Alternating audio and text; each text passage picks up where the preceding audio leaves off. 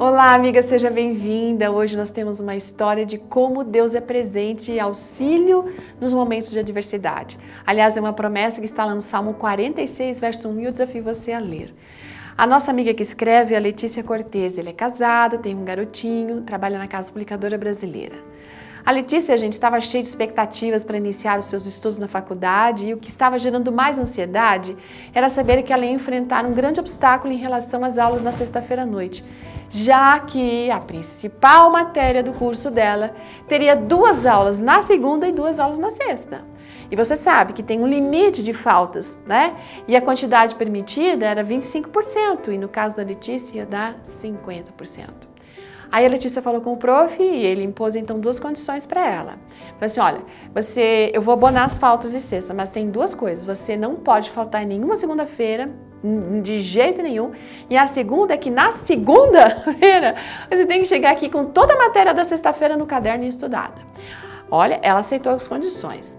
Foi tudo certo. Quando chegou na última prova do ano, aí que a coisa ficou complicada porque o professor falou que ia ser na sexta-feira e ele não ia fazer uma segunda chamada.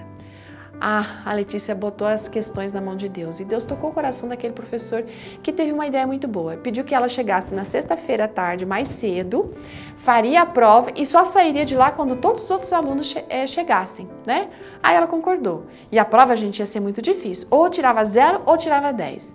Aí ela não teve dúvida de pedir conselho né, e orientação para quem sabia bem o conteúdo. Na sexta-feira ela foi lá direitinho, só que teve um problema. Ninguém encontrava a prova. Reviravam tudo, tudo ali na secretaria e nada. Ligaram o professor e ele não atendia. Aí ela foi ficando cada vez mais ansiosa porque a hora do pôr do sol estava chegando, não ia dar mais tempo para ela começar e terminar a prova. Aí daqui a pouco aquele amigo que tinha ajudado ela nas provas acabou chegando todo apavorado, pedindo mil desculpas, sabe por quê? Ele percebeu que ele tinha ensinado a matéria errada, gente. E imaginando que ela agora ia tirar um zero, né? E ele estava ali se explicando quando chega quem? O professor. Aí o professor já vem questionando a Letícia, porque ela estava do lado de fora da sala falando com o um colega e isso não era combinado. A Letícia então começou a contar para o professor tudo o que tinha acontecido. Ele espantado, né? Disse, não, vamos lá na secretaria, porque eu deixei a prova hoje de manhã lá. Gente, a funcionária na secretaria não acreditou, porque a, a prova estava lá dentro da gaveta.